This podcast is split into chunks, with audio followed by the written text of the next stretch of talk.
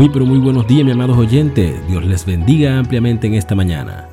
Es un gusto saludarle a todos y enviándoles un abrazo a cada uno por ser parte de esta familia especial llamada Día a Día con Dios. Así que si te encuentras aún en la cama, te invito a despertarte y a darle las gracias al Padre Celestial por sus misericordias.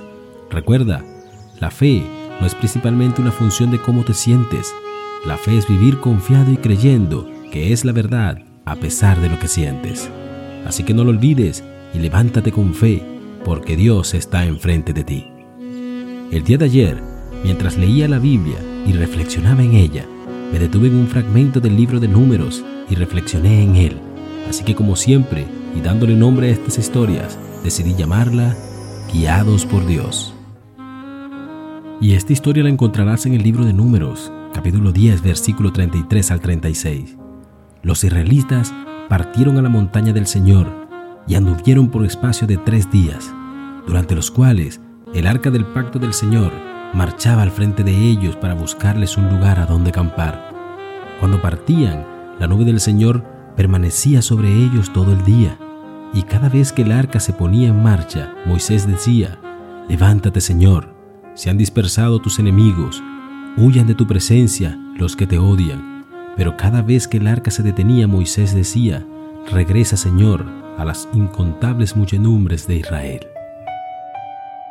Y es que Dios a veces nos habla a través de un simple toque o una sensación, pero nosotros no deberíamos actuar sobre la base de un sentimiento, porque si el contacto es de Él, Él nos proveerá de las suficientes pruebas como para confirmar más allá de toda duda que ha sido Él quien nos ha hablado y también quien nos ha tocado. Por eso cuando devocionaba en esta palabra, reflexioné en la impresionante historia del profeta Jeremías, quien sintió que Dios lo estaba guiando para que comprara el campo de Anatot. Pero sin embargo, no actuó inmediatamente, sino que esperó que Dios confirmara que era Él quien lo estaba guiando para ponerse en acción. Así que una vez que vino su primo trayéndole la evidencia externa de la dirección de Dios, fue entonces cuando Jeremías entró en acción. Y él respondió y dijo, entonces comprendí que esto era palabra del Señor. Y es aquí donde quiero hacerte hincapié, amado oyente, porque Jeremías pudo haber actuado apresuradamente cuando sintió que Dios lo guiaba en el inicio para comprar este campo. Sin embargo, él comprendió que debía esperar la reafirmación del Padre para disipar toda duda y estar en paz y seguro con la decisión que Dios mismo había aprobado. Y asimismo Dios quiere hacer con nosotros en estos tiempos, pero es justo aquí donde muchas veces tropezamos, porque la mayoría de las veces nos dejamos llevar de la ansiedad y de un sentimiento, y en otras tantas de lo que nuestro yo quiere escuchar. Es por ello que cuando colocamos decisiones en las manos del Padre, basta que veamos un letrero que diga ok para decir Dios me habló y aprobó mi decisión. Pero qué equivocado estamos. Por eso hoy quiero decirte, amado oyente, que si has puesto decisiones en las manos del Padre, primeramente debes abandonarte al yo, para que tu alma no sea la que cree las respuestas y evite que puedas esperar lo que Dios te quiere decir. Porque a donde quiera que apunte el dedo de Dios, su mano mostrará el camino, y asimismo te dotará de todo lo necesario para cruzarlo con determinación. De manera, amado oyente, nunca digas en tu corazón que harás o que no harás, sino que espera hasta que Dios te revele claramente su voluntad. Y mientras no tengas claridad sobre el asunto, no hay necesidad de entrar en acción, porque Dios mismo se responsabilizará de todos los resultados al mantenerte exactamente donde tú estás. Es por eso que en esta mañana quiero decirte que si estás esperando una respuesta de parte de Dios, primero desprende de ti el afán abandona el yo y saca de ti lo que tu corazón desearía que fuera. Y es justo cuando entonces vendrán las respuestas que Dios tiene para tu vida con claridad y determinación. Así que hoy quiero orar por ti, amado Padre Celestial, tú que eres el creador de los confines de la tierra, que no te cansas ni te fatigas y que tu inteligencia es insondiable, tú que fortaleces al cansado y que crecientan las fuerzas del débil y que no hay nada imposible para ti. Decidimos venir a tu presencia, mis oyentes y yo, para pedirte de manera misericordiosa que por favor traigas a nosotros esas confirmaciones, esas respuestas que hemos estado esperando, pero asimismo rogándote también que nos perdones si en algún momento fuimos soberbios, egoístas o autónomos de decisiones.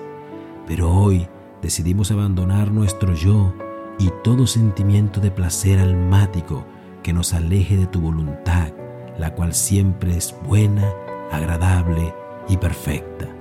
Amén y amén. Que tengas un maravilloso y hermoso día. Dios te bendiga. Que mi corazón tenga tu forma, tu forma de ser y de actuar.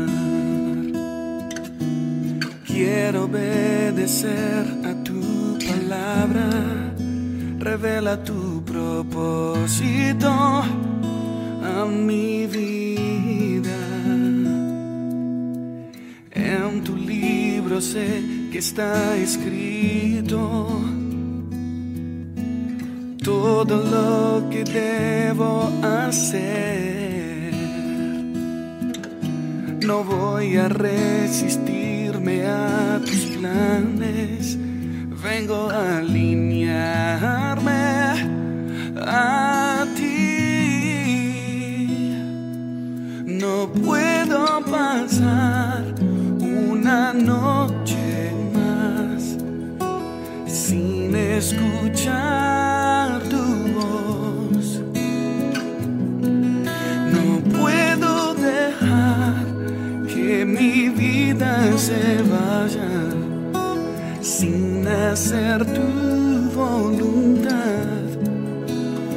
Háblame, papá.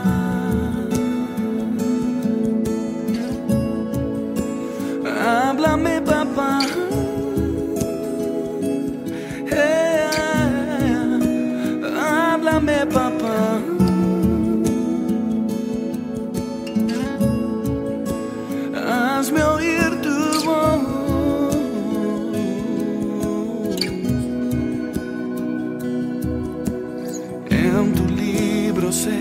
está escrito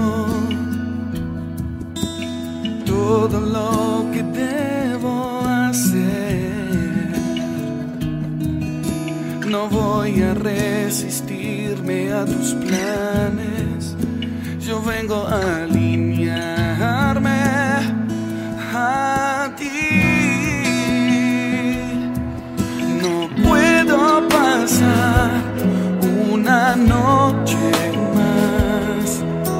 sin escuchar tu voz.